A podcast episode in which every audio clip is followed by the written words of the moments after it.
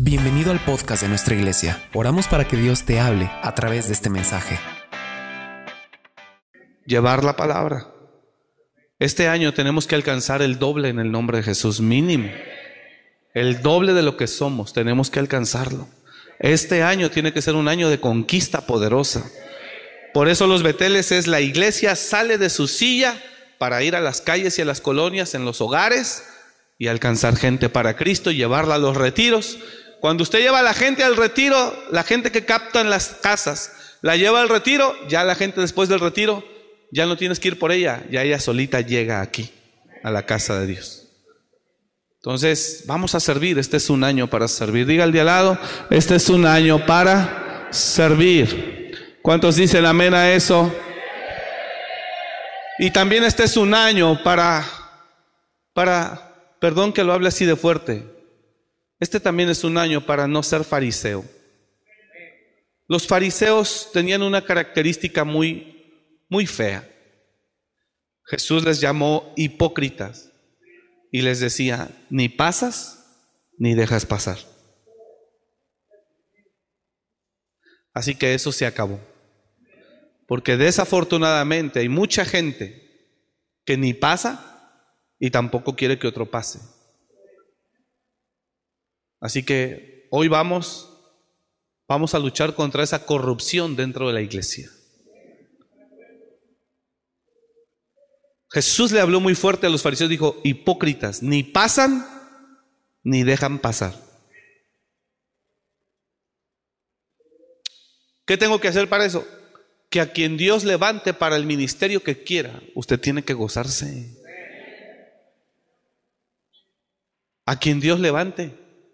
Porque si para ti alguien no sirve, cae gordo, no tiene gracia, para Dios sí sirve, porque es su hijo. Y así como murió Jesús por ti, también murió por él. Y así como Jesús te ha dado un lugar a ti, también se lo ha dado a él, o se lo va a dar a él, o se lo quiere dar a él. Es muy curioso, ¿estamos bien? Muy curioso cuando Pedro traiciona al Señor, tú sabes. Después de que Pedro lo niega tres veces, se va amargamente llorando. Jesús muere, resucita. Pedro regresa a la pesca, todo decepcionado de sí mismo, con un dolor en su corazón.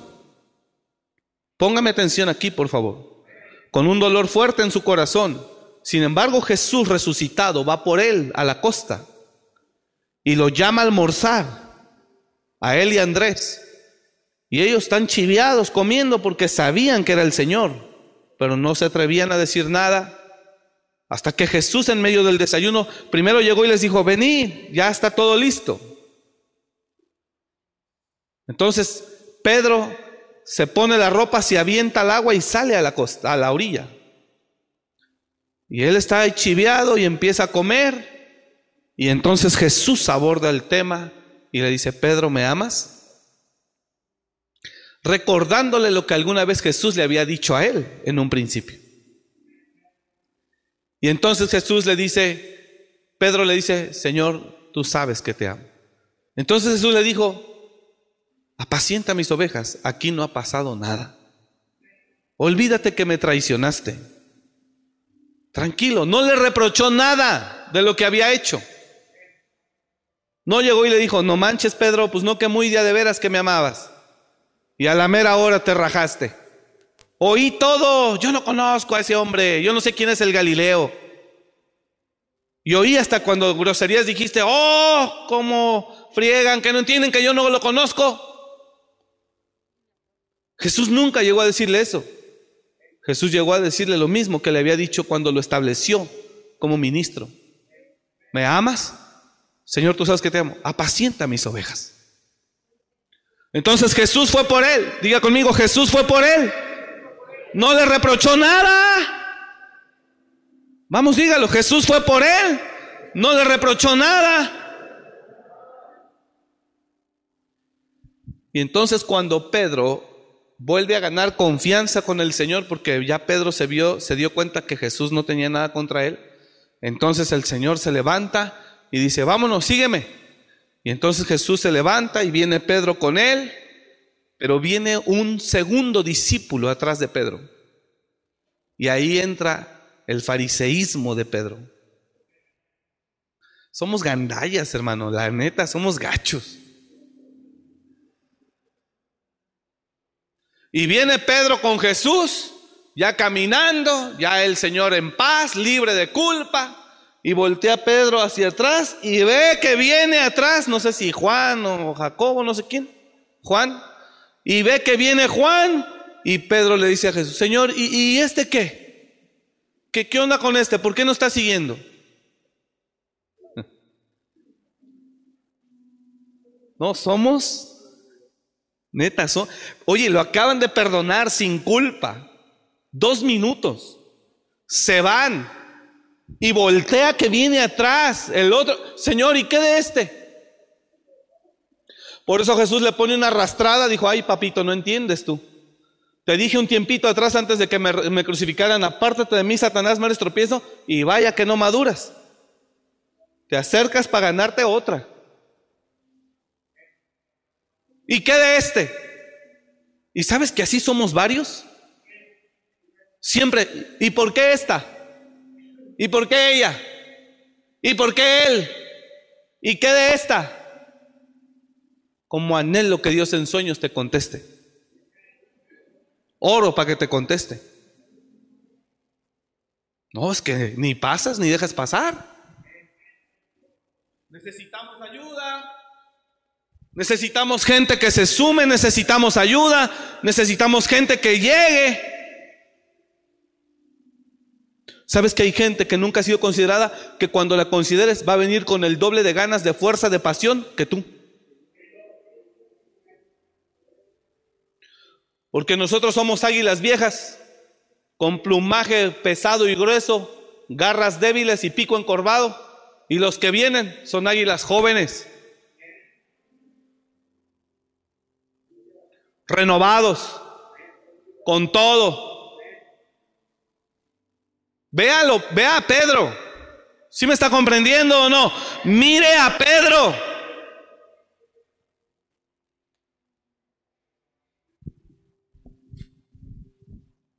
Mire a Pedro. Oye, lo acaban de, de perdonar, le acaban de decir con amor, aquí no pasó nada, ven y sígueme. Y apacienta mis ovejas. Y ve que va Juan atrás, Señor, ¿y qué de este? Y pues se la ganó, diga conmigo, se la ganó, se la ganó. Por eso a veces a dos, tres hay que darles con todo, papá, porque, hombre, no entienden, son malos como la carne de puerco. Somos malos, así gachos. Por eso Jesús le dijo, ¿a ti qué te importa? Y si yo quiero que este no muera hasta que yo venga, ¿qué?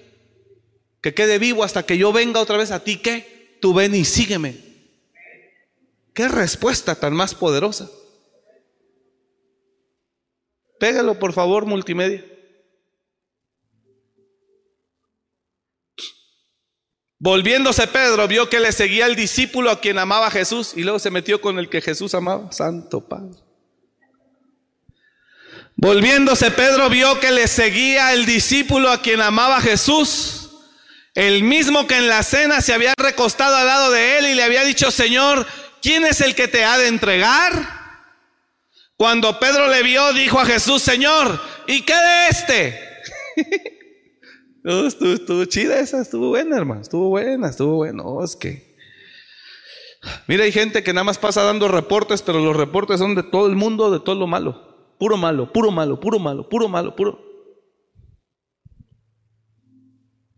¿Y qué de este? Jesús le dijo, si quiero que él quede hasta que yo venga, ¿qué a ti? Tú sígueme. Entonces, si ya te dieron un servicio, dale.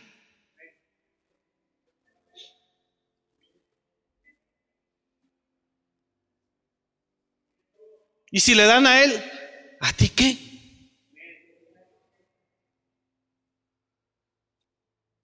Mire, perdón hija que hable de ti. Ella Yo llego a la oficina, llegamos a la oficina a atender gente, ella ya está aquí en la iglesia. Hace rato que llegué para atender dos citas, tres citas antes del servicio. Llegué y vine para acá. Y la encontré a ella barriendo aquí. Solita. No quiere café, no quiere uniforme, no quiere credencial para que le hagan descuento en la librería, nada.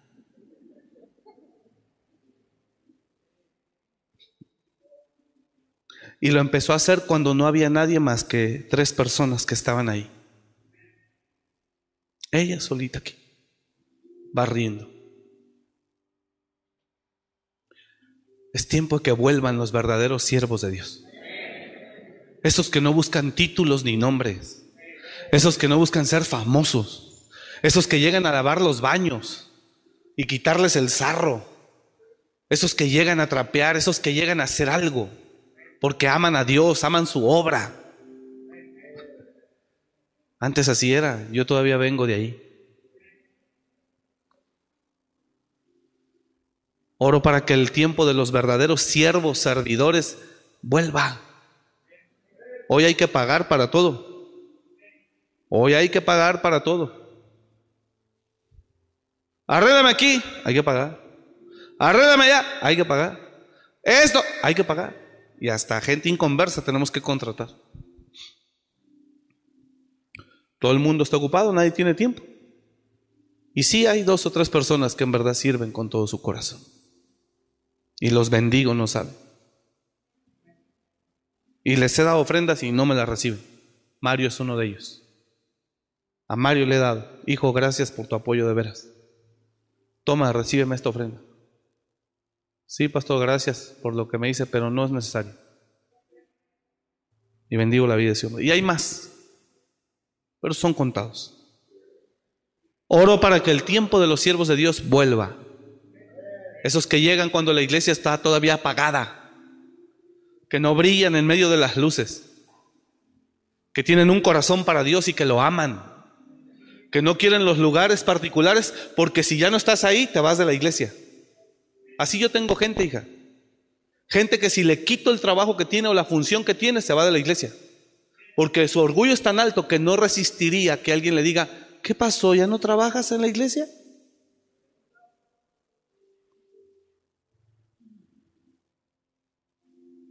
De esos servidores son los que tenemos. Que aunque la necesidad del reino de Dios esté en otros departamentos, la persona diga, yo de aquí no me muevo y yo no hago ninguna otra cosa más que estar aquí.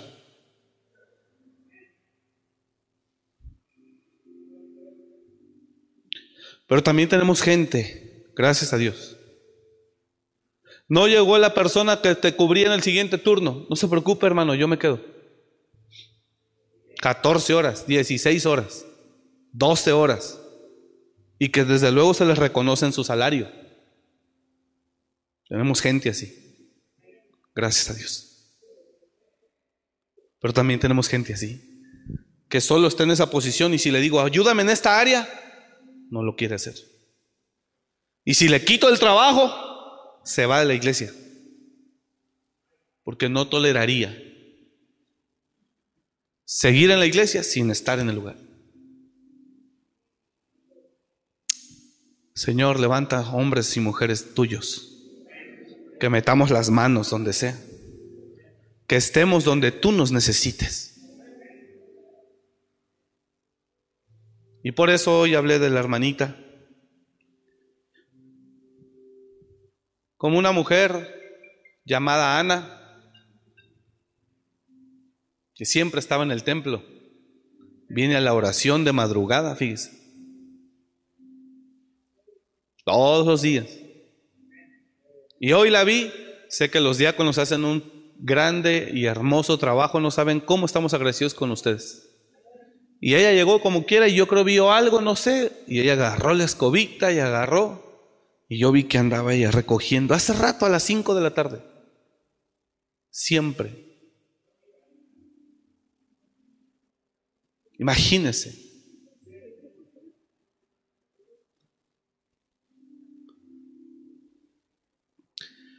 Así que hermanos, Este es un año para servir al Señor. ¿Cuántos dicen amén? Darle nuestra vida, nuestro tiempo. Nosotros tenemos actividades intensas también, donde siempre llegamos tarde, dos, tres de la mañana. Siempre. Y mañana, sábado y domingo ya nos esperan esos días. Intensos. El sábado pasado igual. Intenso. Pero para esto nacimos. Y mientras tengamos salud y fuerza, pues a Dios le agradecemos para seguirlo haciendo. ¿Me está escuchando?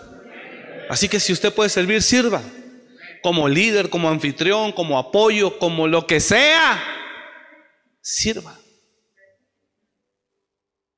Sirvamos, porque es necesario. Este es un año, amados hermanos, para fortalecernos en el Señor. Efesios capítulo 6, verso 10. Dice, por lo demás, hermanos míos, fortaleceos en el Señor. Yo sé que ya son 9.9, yo 9.30, ¿verdad? Estoy cerrando. Solo le quiero recordar lo que empezamos hablando a inicios de año. Por lo demás, hermanos míos, fortaleceos en el Señor. ¿Y qué dice ahí? Y en el poder de su fuerza. Póngale pausa ahí. Vamos, abra su Biblia, úsela. Efesios capítulo 6, verso 10. Efesios capítulo 6, verso 10. Yo le dije a principios de año, no podemos ir a la conquista. No podemos ir a la conquista si primero no revisamos algunos aspectos. Respaldo divino, fortaleza, entre otros. Pero lo primero que le dije es, no podemos ir a la conquista. ¿Qué es ir a la conquista? Querer crecer, querer prosperar, querer mejorar. No podemos ir a la conquista.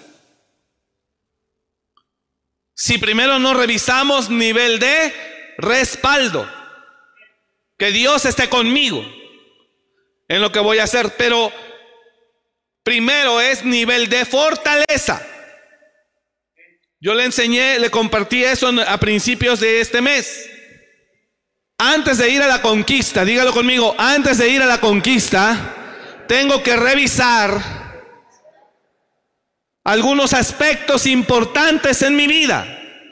El primero de ellos es cómo me siento de fuerte para poder ir a poseer la tierra que Dios me ha entregado. ¿Cómo me siento de fuerte? Cuando Dios envió a los espías, por medio de Moisés envió a los dos espías, esos dos espías iban, dos iban bien, Viene nivel de fe, viene nivel de pasión, viene nivel de fuerza. Iban bien, pero diez iban muy mal. Y por cierto, más adelante, en el libro de los números, a esos diez que dieron un mal reporte y contaminaron a toda la congregación, Jehová los hirió con una plaga y murieron. Entonces, antes de ir a la conquista, yo tengo que revisar nivel de pasión que es igual a fuerza para conquistar. Fuerza, ganas, como decía Caleb, no, yo iré y tomaré ese monte y me los comeré, eh, eh, eh, los echaré a patadas porque el Señor está conmigo. Entonces Caleb tenía una fuerza para conquistar basada en una pasión poderosa. Todo aquel que quiera crecer en algo, si no tiene pasión, nada va a poder hacer. Diga el al lado, se requiere pasión para conquistar. ¿Qué es pasión? Vamos, diga conmigo, fuerza para conquistar. Lo segundo que tiene que revisar es nivel de respaldo. Tiene que revisar que Dios esté con él. El nivel de respaldo, uno se asegura que lo tiene cuando tiene comunión con él. El Señor le dice que está con él y lo oye. Usted lo oye. Nivel de respaldo. Porque estoy viviendo rectamente. No tengo nada que temer. nivel de respaldo. Y el tercero, nivel de fortaleza. Eso es distinto. La fortaleza es importante y fue lo que yo, yo, le dije. Yo le dije, este es un, mes para qué? Fortalecernos.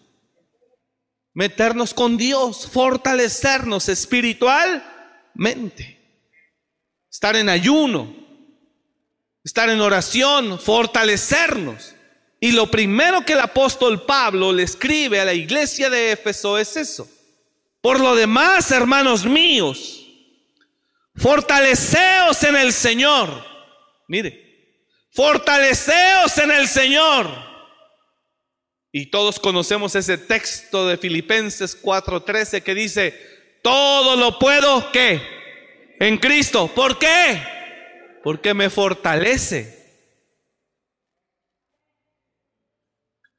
Por lo demás, hermanos míos, fortaleceos en el Señor y en el poder de su fuerza. Ahora, la pregunta aquí es, ¿por qué Pablo nos dice eso? Que nos fortalezcamos en el Señor y en el poder de su fuerza. ¿Por qué? Y Pablo nos, nos da una luz impresionante para que no ignoremos una realidad espiritual. ¿Y cuál es la realidad espiritual? Que no tenemos lucha contra sangre y carne, sino contra principados y potestades. Que nos fortalezcamos para que podamos resistir el día malo. Y habiendo pasado todo, estéis firmes. Entonces, quiero que me escuche aquí, por favor. Todo aquel que no se fortalezca, dígalo conmigo, por favor, todo aquel que no se fortalezca, ¿cómo podrá resistir? Así de simple. Si usted no se fortalece, ¿cómo podrá resistir? las acechanzas de Satanás. Entonces, fortalecerse, dígalo conmigo, fortalecerse no es una opción, es una necesidad.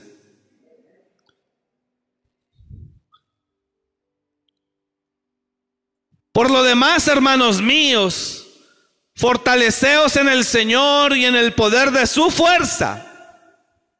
Mire lo que dice el, siguiente. Vestíos de toda la armadura de Dios. Vestíos de toda la armadura de Dios. Ponga atención, por favor. Vestíos de toda la armadura de Dios. Allá atrás, el de seguridad, ponga atención a la palabra. Vestíos de toda la armadura de Dios. ¿Para qué? ¿Para qué? Para que podáis? Estar firmes. ¿Contra quién?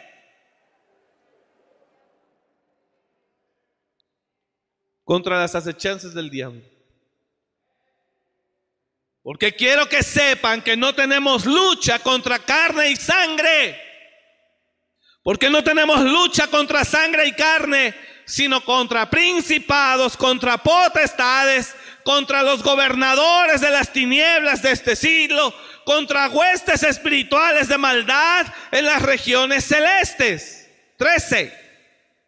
Por tanto, tomad toda la armadura de Dios para que podáis, que dice ahí, resistir en el día malo y habiendo acabado, estad firme. Póngame atención aquí, por favor. Este es un año para que te fortalezcas. Póngame atención. Si tú no te fortaleces, ahorita usted se lo va a predicar al día al lado, pero escuchen. Si tú no te fortaleces, tú no vas a poder poner orden a tu vida. Y si no pones orden a tu vida, no vas a poder avanzar. No vas a poder salir del hoyo. No vas a poder salir de la deuda. No vas a poder dejar el vicio. No vas a poder dejar el pecado Si no te fortaleces, no vas a poder poner orden en tu vida. Y si no pones orden en tu vida, no vas a poder crecer ni prosperar. Quiero que entienda algo.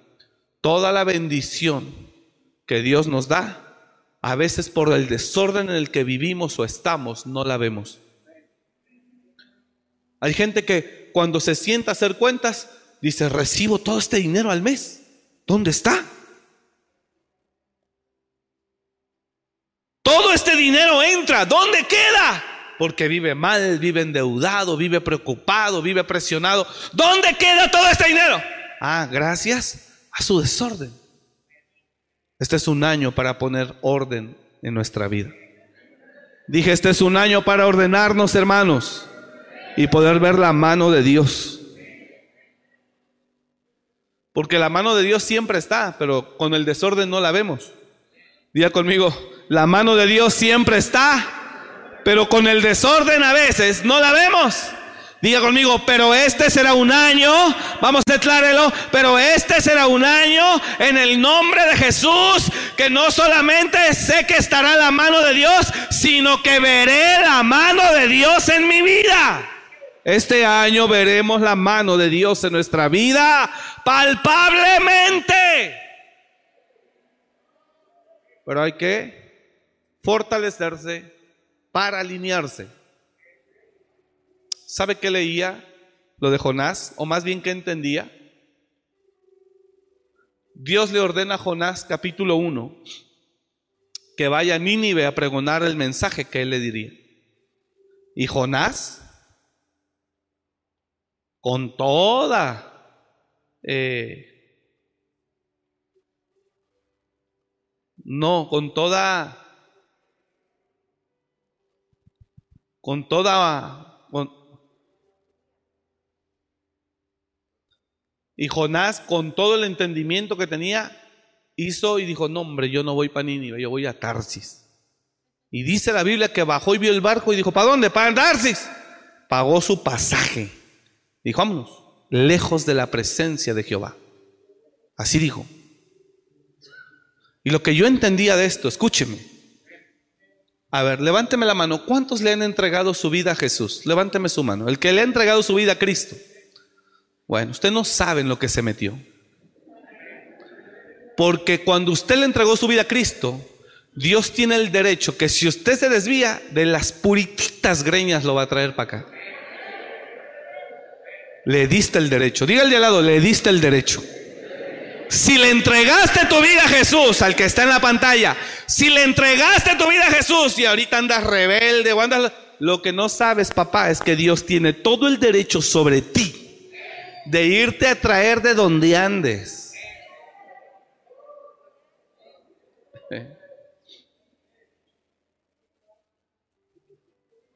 Y si te tiene que meter a la cárcel, cárcel, cárcel, prisión, te va a meter para que ahí en la cárcel te rindas. Ahí hay predicadores, ahí hay palabra. Y ahí volverás al camino. Usted no entiende que el que le entregó su vida a Cristo caminó su voluntad. El que le entregó su vida a Cristo perdió su voluntad. Así que si un cristiano, déjame a mí hacer mi vida, hermano, El cristiano no entiende que a nivel legal ya no tiene voluntad propia. Si el diablo no lo dice cuando estamos liberando un endemoniado, ella es mía, ella me entregó su vida, ella hizo pacto conmigo, ella es mía. Entonces, si usted le entregó su vida a Jesús, hay pacto de sangre. Y si hay pacto, Él tiene un derecho sobre ti. Y ese derecho es que si tú te desvías a Nínive, a Tarsis, perdón, diga el de al lado, Dios tiene un derecho sobre ti. Si le entregaste tu vida, Dios tiene un derecho sobre ti. De manera que si vas a Tarsis y no a Nínive, vamos, diga el de al lado, dile, de manera que si se te ocurre ir a Tarsis y no a Nínive donde Él te mandó, Él irá por ti. Y de los purititos pelos, y si no tienes pelos, pues de las orejas, pero de que te trae, te trae, porque le diste el derecho. Perdón, no, sin ofender, sin ofender aquí.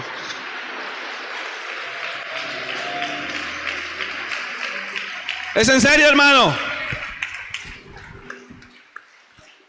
Todo aquel que le entregó su vida a Cristo, caminó su voluntad. Cuando Dios te creó, te dio el poder de decidir a ti.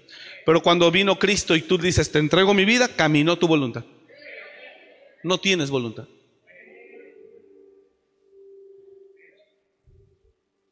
Por eso dice la escritura, ya no vivo yo, Cristo vive en mí. Así que desde ese momento, el Señor siempre tendrá un derecho sobre tu vida. Y es legal. Diga el de al lado, ¿le entregaste tu vida a Cristo? ¿Lo recibiste como tu Salvador? Dile, caminaste. No tienes voluntad propia ya. Él tiene derecho sobre tu vida.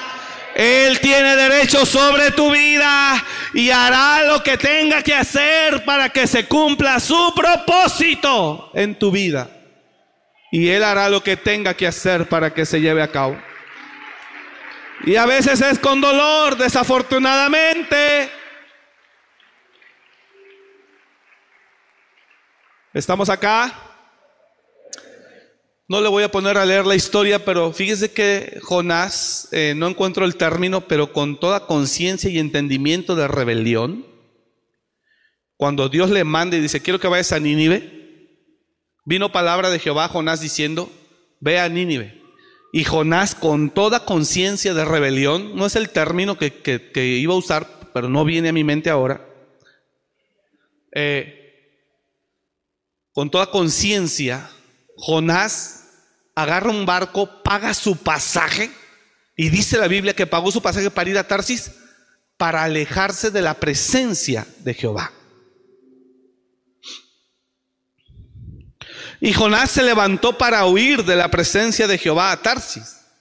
Y descendió a Jope y halló una nave que partía para Tarsis y pagando su pasaje entró en ella para irse con ellos a Tarsis, lejos otra vez de la presencia de Jehová.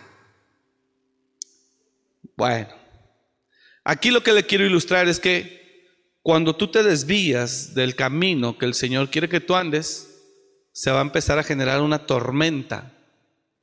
Una tormenta que viene del cielo, que estará reclamando tu vida.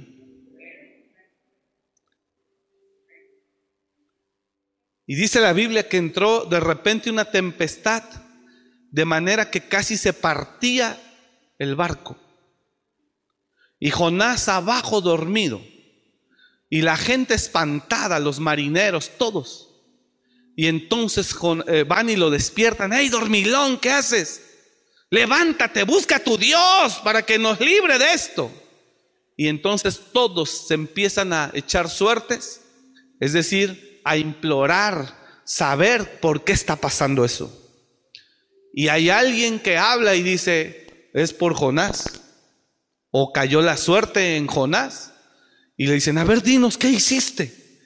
¿Por qué huyes? ¿Qué está pasando? Porque mira, nos estás hundiendo a todos.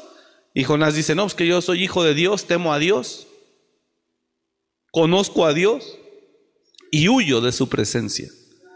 Nos has fregado a todos, ¿cómo se te ocurre?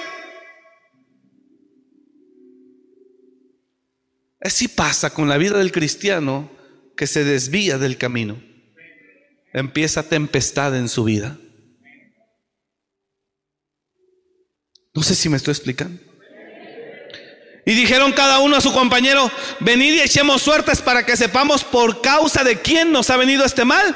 Y echaron suertes y la suerte cayó sobre Jonás. Otra versión dice, vamos, eh, imploremos, veamos, echemos suertes para ver por qué los dioses están tan enojados. Siguiente verso. Entonces le dijeron, perdón atrás, el 7. Y echaron suertes y la suerte cayó sobre Jonás. Entonces, verso 8, le dicen ellos, decláranos ahora por qué nos ha venido este mal. ¿Qué oficio tienes? ¿Y de dónde vienes? ¿Qué oficio tienes? ¿Y de dónde vienes? ¿Cuál es tu tierra? ¿Y de qué pueblo eres? Y entonces Jonasito dice, soy hebreo y temo a Jehová, Dios de los cielos que hizo el mar y la tierra. Siguiente, y aquellos hombres temieron en gran manera y dijeron, ¿por qué nos has hecho esto? Porque ellos sabían que huía de la presencia de Jehová, pues él se lo había declarado. Y dijeron, ¿qué haremos contigo para que el mar se nos aquiete? Porque el mar se iba embraveciendo cada vez más y más. No manches, eso está tremendo. Todo aquel que no quiera, hermano, cada vez va a ser más. Yo me puedo imaginar el barco moviéndose y el mar enfurecido reclamando a Jonasito. Bonito, ¿verdad? ¿Cuántos están aquí? Y entre más se tardaba, el, más, el mar más se enfurecía. Impresionante nuestro Dios. Qué poderoso eso. Y entre más se tardaba Jonás de explicarles, el mar más se embravecía y rugía. Y estos, ya dinos qué hacemos, nos estamos hundiendo. Y él dice, aviéntenme el agua. Ya aviéntenme el agua. Yo soy la bronca aquí.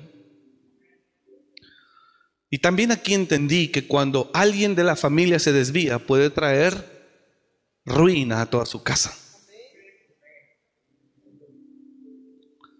Friegas a los que te rodean.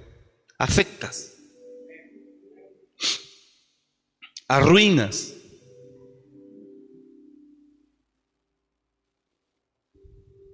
Lo primero que entendí es que cuando el, el, hombre de Dios se sale del camino de obediencia, provoca tormenta.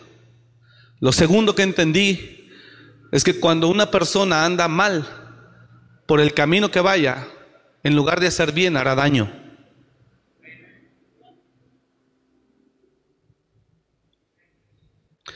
Y esos marineros dicen, ¿cómo te vamos a aventar al agua? ¿Te vas a ahogar?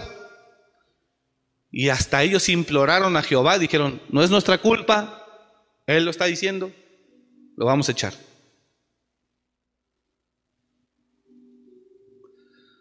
Él respondió, tomadme y echadme en el mar. Tengo que terminar ya.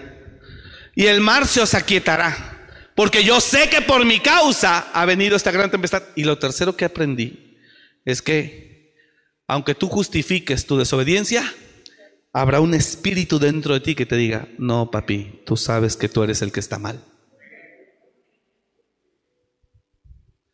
y justifiques todo. Todo, todo, todo. Justifiques tu pecado, tu desobediencia, tu distanciamiento de Dios, de la iglesia. Justifiques tu dejar de servir. Aunque justifiques todo, ahí yo entiendo que habrá siempre alguien por dentro que te va a decir, no hijo, no es nadie, no es la gente, no es el lugar, eres tú. Alguien está aprendiendo esta noche. Y por eso Jonás dijo, échenme el agua, yo soy la bronca. ¿Sabes qué es lo más terrible? Que seas tan malo o estés tan cargado de maldad, tan lleno de maldad o tan rebelde, grosero, soberbio, que hasta esa voz, que hasta esa voz tú la resistas. Y entonces te convertirás en un Caín que mató a Abel que cuando Dios le dijo, el cielo, la sangre de tu hermano ha llegado hasta el cielo clamando por justicia. ¿Qué hiciste? ¿Dónde está tu hermano? ¿Dónde está tu hermano? ¿Que yo soy guarda de mi hermano? ¿A mí me lo diste a cuidar o qué? Qué tremendo. Una maldad de Caín fuerte. Él les respondió, tomadme y echadme al mar y el mar se os aquietará, porque yo sé que por mi causa ha venido esta gran tempestad sobre vosotros, todos. Oh Señor, ayúdanos. Y aquellos hombres trabajaron para hacer volver la nave a tierra. Oiga, no lo querían echar. Dijeron, ¿cómo lo vamos a matar? Eran más temerosos aquellos que adoraban a otros dioses falsos que el mismo Jonás. No lo querían echar, dijeron, no, mejor tratemos de enderezar el barco para que no lo ahoguemos a este. Y el mar todavía rugía más fuerte. Y aquellos hombres trabajaron para hacer volver la nave a tierra, mas no pudieron porque el mar se iba embraveciendo más y más contra ellos. Y a veces traemos el mar bien bravo, hermano, pero no queremos entender. Yo no sé si usted está acá, pero esto está bueno. Y traemos el mar, pero a todo lo que da contra uno. Y no entiende. Y el mar reclamando, échale, y échale, y échale.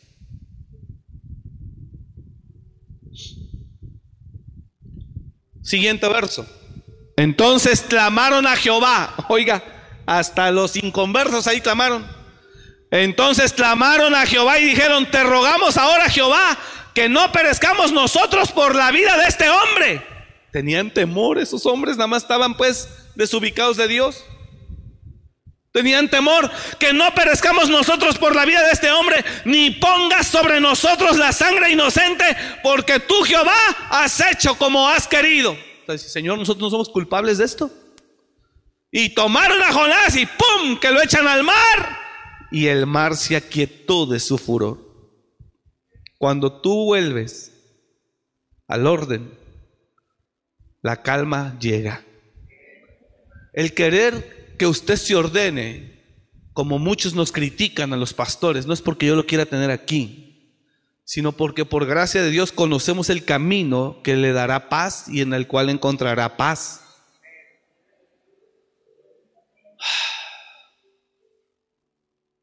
Y se calmó el mar.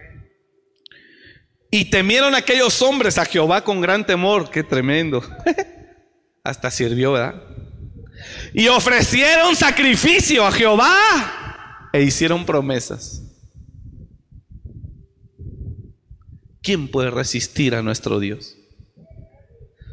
Pero Jehová tenía preparado un gran pez que tragase a Jonás. Y estuvo Jonás en el vientre del pez tres días y tres noches. Y mire, ahí Dios habló con Jonás. Y Jonasito en el vientre del pez empezó a clamar a Dios. Empezó a pedir perdón, a reconocer, a arrepentirse y le dijo, no me mates, yo cumpliré con lo que prometí. Jonás. O sea que la historia nos dice que el 100% del propósito de este suceso es para demostrarnos que si tú desobedeces, Dios te puede calentar el horno las veces que necesite, hasta que tú reconozcas y le digas, perdón Señor, aquí estoy. Dame chance, yo cumpliré mi palabra. Ahí lo dice. Ahí lo dice. Y Jonás empezó a orar al Señor, capítulo 2. Entonces oró Jonás a Jehová Dios de, a Jehová Dios desde el vientre del pez. Y dijo, Invoqué en mi angustia a Jehová y él me oyó. Desde el seno del Seol clamé y mi voz oíste. No, papá. Me echaste a lo profundo en medio de los mares y me rodeó la corriente. Todas tus ondas y tus olas pasaron sobre mí. Entonces dije, desechado soy delante de tus ojos, mas aún veré tu santo templo. Las aguas me rodearon hasta el alma, rodeóme el abismo, el alga se enredó a mi cabeza, descendí a los cimientos de los montes, la tierra echó sus cerrojos sobre mí para siempre. La tierra lo tragó, echó cerrojo para mí para siempre, mas tú sacaste mi vida de la sepultura, oh Jehová Dios mío. Cuando mi alma desfallecía en mí, me acordé de Jehová y mi oración llegó hasta ti en tu santo templo. Los que siguen vanidades ilusorias, su misericordia abandonan. Mas yo con voz de alabanza te ofreceré sacrificios, pagaré lo que prometí. Las salvaciones de Jehová y cuando el Señor dice, Señor, cuando el Señor oye a Jonás que clama, que adora, que reconoce, que se arrepiente. Y cuando dice, pagaré lo que prometí, entonces el Señor le dice a la ballena, Keiko, dale para Nínive. El Señor ya entendió. Y ahí va Keiko. Para Nínive. Y no le cobraron el pasaje. Allá cayó maromeado. Entonces, en el capítulo 3, empieza Jonás a proclamar la palabra. El miércoles decíamos, ¿qué tiene que pasar? Este es un año para ordenarnos, hermanos, para fortalecernos, para buscar a Dios, para entrar en comunión, para servirle. Este es un año para eso.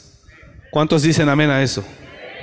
Ni se le ocurra confiar en usted mismo, en su propia carne, en sus propias capacidades, porque no la va a hacer. Señores, Maranata, Cristo viene.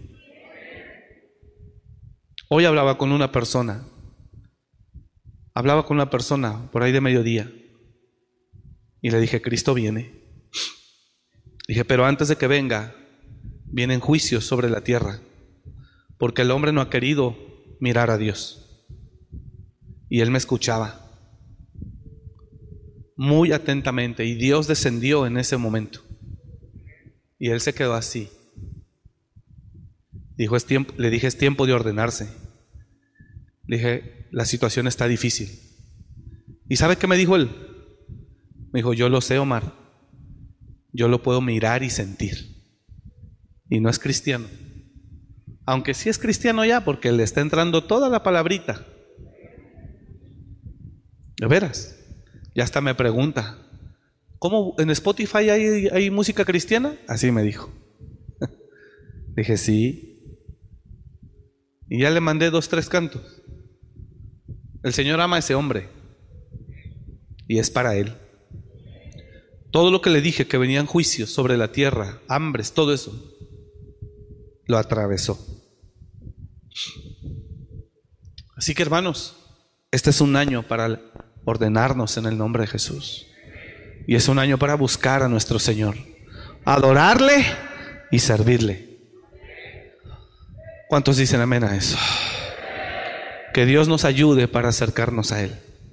Nos permita ir a su presencia. ¿Desde cuándo quiero enseñar? Porque hay gente que ha preguntado que por qué primicia, qué es la primicia, qué es eso. Pero no he tenido el tiempo yo porque he predicado otras cosas. Hay mucha gente que lo ha hecho. Bendigo su vida. Tampoco ahorita tengo el tiempo, no, así que no se lo voy a decir, pero a lo mejor el domingo, no sé. Pero es importante hacerlo. Le enseño el domingo eso. Póngase de pie, por favor. Es que es una enseñanza que sí necesita tiempo y que usted me dé la atención. Breve, pero sí requiere unos minutos. Y desde hace dos semanas, tres he querido enseñarlo bien a detalle, pero no, no, no he podido, no, no, no ha cedido. Se ha hablado así por encima y hay gente que lo ha entendido, pero hay gente que no porque me ha preguntado, me han escrito cómo es, cómo funciona, etcétera. En fin, lo hablaremos no solo de las primicias, sino de las tres fiestas anuales, que yo hablé en diciembre también un poco. Pero bendigo a todos aquellos que lo han hecho, y hay gente que lo ha hecho. A todos los que lo han hecho, incluso depositando en la cuenta de la iglesia su primicia, su ofrenda. Yo no sé lo que usted dé, pero el Señor sí lo sabe, y yo declaro que el Señor le bendecirá en el nombre de Jesús. Pero este es un mes para darle lo primero a Él. Padre, Gracias te damos. ¿Cuántos reciben la palabra esta noche? Señor, te amamos, te amamos papá, te amamos y te necesitamos. Enamóranos de ti, Señor. Enamóranos de ti, oh Dios.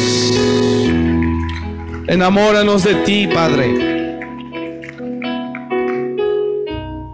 Ayúdanos, Señor, a caminar delante de ti de una manera recta Ayúdanos a buscarte, a fortalecernos cada día más con el poder de tu espíritu y el poder de tu fuerza. Ayúdanos, Señor, Porque si nos fortalecemos, podremos poner orden en nuestra vida y ser libres para servirte y adorarte. Gracias Señor por tu amor, por tu misericordia y por tu palabra. Gracias Señor por bendecirnos.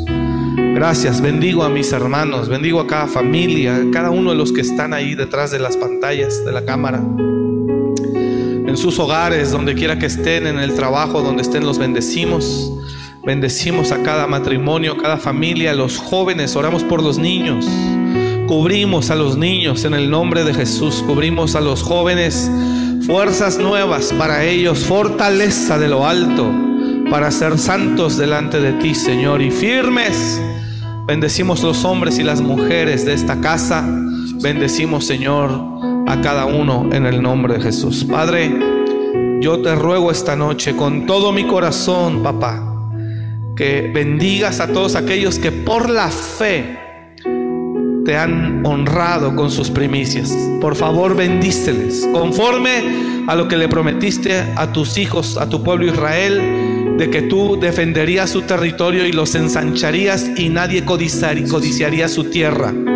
Declaro, Señor, y te pido que los que han honrado tu nombre con primicias, que nadie codicie su tierra y que tú, Señor, pelees por ellos y ensanches su territorio.